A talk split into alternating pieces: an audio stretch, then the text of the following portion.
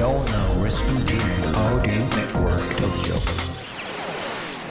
京ライフワークトークこんばんは番組ナビゲーターの田中由衣子です価値観が多様化し働き方に対する考え方も人それぞれの現代この番組では仕事や様々な活動を通じて独自のライフワークを実現している方をゲストにお招きしその取り組みや思いを掘り下げていきます。番組を聞いてくれるリスナーの皆さんと一緒に勉強していきたいと思いますのでよろしくお願いします。この番組は城北信用金庫の提供でお送りします。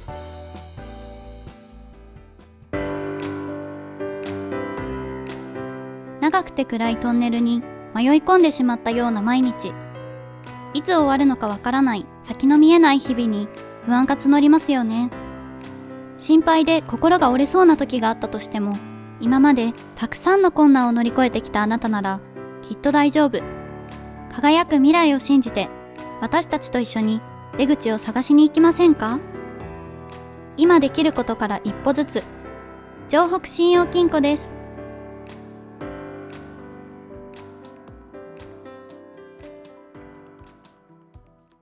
今月は梁山パークインキュベーションマネージャー豊島会議代表中島明さんにお話をお伺いしています。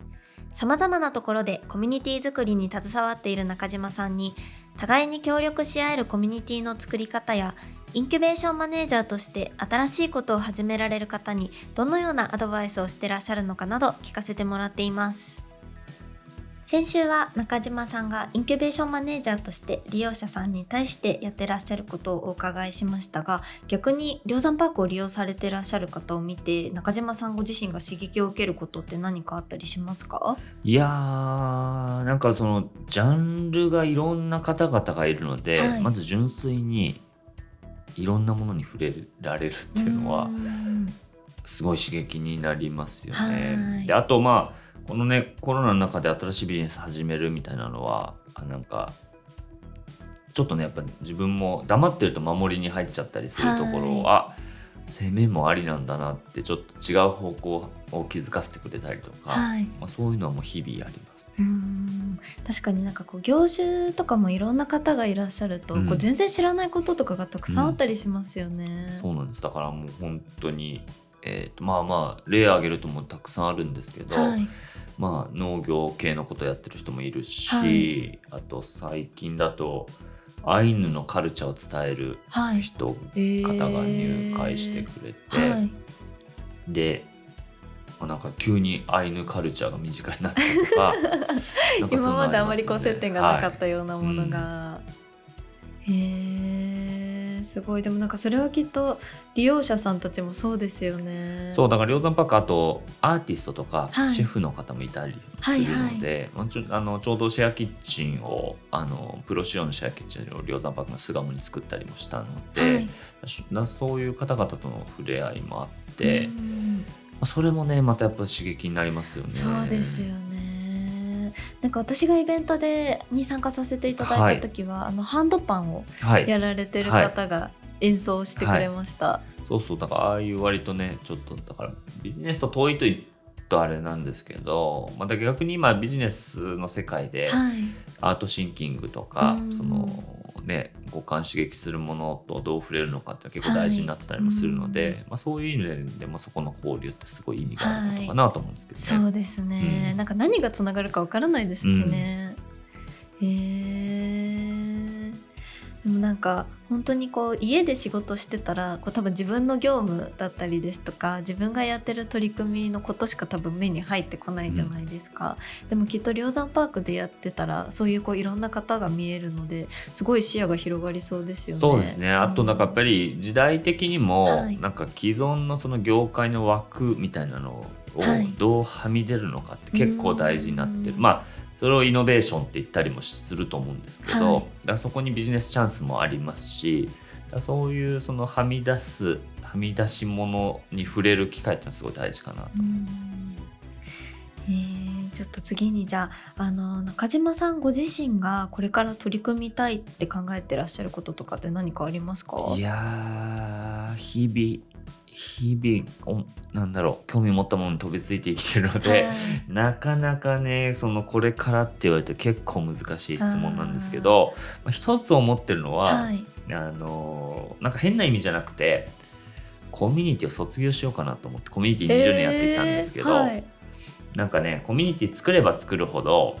そのコミュニティ以外の人たちとなんか分断を生んじゃうなっていうのもすごい感じるようにな境ができちゃうんですね。で今までは特定のコミュニティを作るってことに力を注いできたんですけど、はい。もうちょっとそのコミュニティ同士をつなげる動きとかあのまあローザンパークみたいなところで言うと、はい。あのシェアオフィスシェアハウスってその中のコミュニティはすごい意識するんですけどじゃあ街とちゃんとつながれてるのかっていうとまだまだ課題あるなと思っていてうん。だから最近シェアキッチンとか使って街に少し開くような動きを作っていったりとかってしてるんですけど、はい。なんかそういうねそのだから、えーとコミュニティとコミュニティの間をつなぐこと、最近はねなんか生態系のデザインって言ってるんですけど、はい。そのえーそのコミュニティとか、まあ、僕で言えば企業がクライアントの時もあるのでその生態系をどう作るのかみたいなのをすごい考えてます。あーなんかそれもすごいなんか楽しそうって言ったらあれですけどすごいなんか奥深そうですよね。そうですねまあなんかまだ全然答えはでき出てないんですけどね。はい、なんかこう結構自然の生態系とかってよく聞くじゃないですか、でもやっぱり私たちも普通に、うん。あの地球で暮らしてるので、まあ、そういうのが絶対あるじゃないですか、でもそれを多分こう具体的にあの何かやられてる方ってまだまだなんか少ない感じがしますよね。そうですね、まあ、でもちらほらやっぱり同じこと考えてる人は出てきてるので、まあ、コミュニティだけ作ってては、はいえー、と世の中良くなっていかないぞみたいなのはすごいあるかなと思いますね。じゃあちょっとなんかその結構あの少し前から話題になってるコミュニティとかそういうのもちょっとこう次のステップに移りつつある。うんってことですかねまあ、基本ね僕性格がちょっ天の弱なところがあるので みんながコミュニティに注目しだすとコミュニティ飽きるみたいなあーまあところは、でもきっと先進的にこう今までやられてらっしゃるから多分きっとまた一歩先を見られてるんでしょうね。いやーまあそう言っていただけると光栄ですけど。はいまあ、でもねなんかそのシェアオフィス的に言ってもあのいろいろお話をさせていただきましたけど、はい。えーとまず相談ね乗ることもするけどその周りのコミュニティを強くするってことを大事にしてるってお話ししましたけど、はい。まあ、もう一つはね多分街とのつながりとかで考えるとその僕勝てないなっていう人がたまにいてそれはなんか、例えば街の定食定食屋のおばちゃんとかが、えーとうちのメンバーがランチに行った後に「行ってらっしゃい」とか言ってくれるわけですよね。でそうするとなんかあ午後も頑張ろうみたいに思うじゃないですか。はいはいなりますね。なんかそのおばちゃんの「行ってらっしゃい」に僕の「頑張れ」って一言は叶わないんじゃないかなって思う時もあるし、はいなんか、まあ、梁山パークもねあのめでたく事業拡大して卒業したりする場合もあるんですけど、はいまあ、そういう人たちがまあなんか離れても近くにオフィス構えてくれたりするのは嬉しいケースだったりするんですけど、はい。そういうつながりが埋めるかどうかって、まあ、街とのつながりも大事だと思うんですよね。う。んそうですね、やっぱりここの定食屋の味が忘れられないとか、やっぱりここのおばちゃんに会いたいからうん。みたいなのはあると、きなんかその選択の理由になりますよね。だからそういう形で、まあ、ローザンパーク的にもねなんかあのずっとあのいてほしいっていうもちろん思いはもちろんあるんですけど、はい。街として元気になるっていう時に、まあ、そういう形の連携をした方が、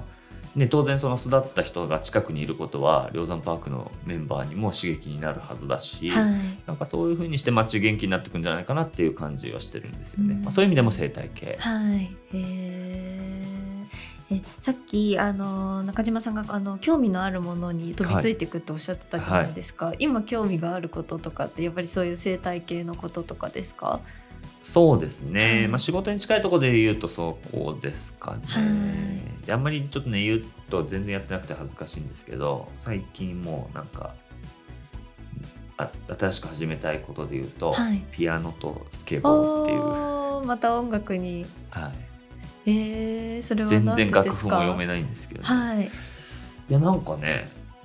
よくなんか公共施設とかにピアノ置いてあるじゃないですか、あはいはい。でも最近ストリートピアノ流行ったりしますけどはい、なんかピアノかわいそうじゃないですか。置かれてるだけで。めったに弾かれない。そこでさりげなく弾けたらかっこいいなってただそれだけうんかっこいいですね。確かに。えスケボーはなんでですか？スケボーはねたまたまもらったんですよ。はい。でなんか、まあ、僕ねちょっと年言うと恥ずかしいんですけど44今年45なんですけど、はいなんかだんだんねなんか新しいことやっぱやらなくなってくる。だから自分でなんかもう意図して新しいことやるっていうのははい。なんか、これなんか自分に課してるところがあって、はい。でなんか始めたいことのひ一つですね、はい。ピアノとスケボー。えー、でも確かに大人になると新しいことに挑戦する機会って減るじゃないですか、だからなんかやっぱりこう自分で積極的に見つけていくみたいなのは、うん。なんかこう何かの気づきのきっかけになりそうですよそうなんですね。で今これねラジオだからあの顔が見せれないですけど今、はい。僕真っ真っ黒焦げに日焼けしててでこれちょっととあるマルシェをお手伝いしに行ってずっと外にいたからなっちゃったんですけど、僕割と今もうなんかイベントとか主催する側のことが多いんですけど、たまにねその売り子の最前線やるみたいなのは、はい、まあ、それもまたやっぱ新しい経験でその立場やるとなんかよりね主催者としてやった時にはい。違うものが見れるみたいなことがあったりするので、出店する側の方の気持ちがわかりますもんね。なのでたまにそういう突拍子もないことをやります。いやでも今日お会いしてびっくりしました。汚い顔ですいやいやいやいやドア開けたら真っ黒の中島さんがいらっしゃって。ありがとうございます、はい。続きましてこれが最後の質問です。あなたのライフワークは何ですか？この質問はゲストでお越しいただく方皆さんにお伺いをしています。個々の取り組みに限定されたお話ではなく人生をかけて取り組んでいることですとか果たしたい目的について教えてください。これはね悩みましたね。事前にこれいただいてたんですけど、はい。結構皆さん悩みますってうん、なんかねあのまあ一つあえて言葉にするんであれば、はい。なんか人と人をつなげてもっとある力をもっと輝かせるっていうことかなと思っててで人と人をつなぐだけだと僕ライフワークではあんまないないというか感じないんですよね。なんかももともと眠ってるなんかその人の力とか輝きとかそれはもしかしたらその、えーと街のコンテンツとかもそうなんですけど、はい。もっとある街のカルチャーとか生かしてより再編集再進化させていくみたいなのが、でそれを一人でやろうとするとなかなか大変で殻破ろうってするのは勇気がいることだったりするので、はい。それをなんか誰かと一緒にやりませんかっていうような感じ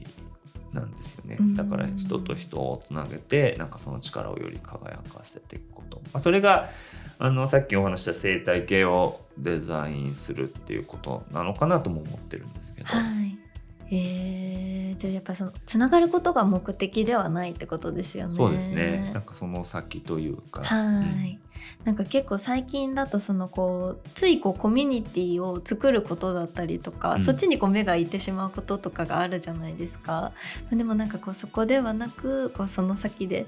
こう自分だったりとか周りの人とかがこう輝けるよううなんことをされてらっしゃるそうまさにまさにそのやりたいことはそうはいですかね。えーありがとうございます。マイクの回っていないところで中島さんがコミュニティは音楽と一緒でリズム、メロディー、ハーモニーが大切だというふうに言っていたんですね。第1回でもコミュニティとゴスペルは似てるとおっしゃっていたようにマネジメントする側も参加する側もみんなで何か演奏する時のことをイメージするとうまく回っていくんじゃないかと感じてその言葉がとても印象的でした。またコミュニティについて語られることが多くなった昨今ですが最後に中島さんがおっしゃっていたようにコミュニティを目的とするのではなくその先をしっかり見据えることで自分にとっても周りにとってもより良い効果を生み出していくことができるんじゃないでしょうか東京ライフワークトークでは番組へのご感想やこんな人にインタビューしてほしいといったご要望を募集しています宛先は ant.hanmock.tokyo ハンモックはアルファベットの小文字で h, a, n, d, m, o, c, k です。明日も実りある一日になりますように。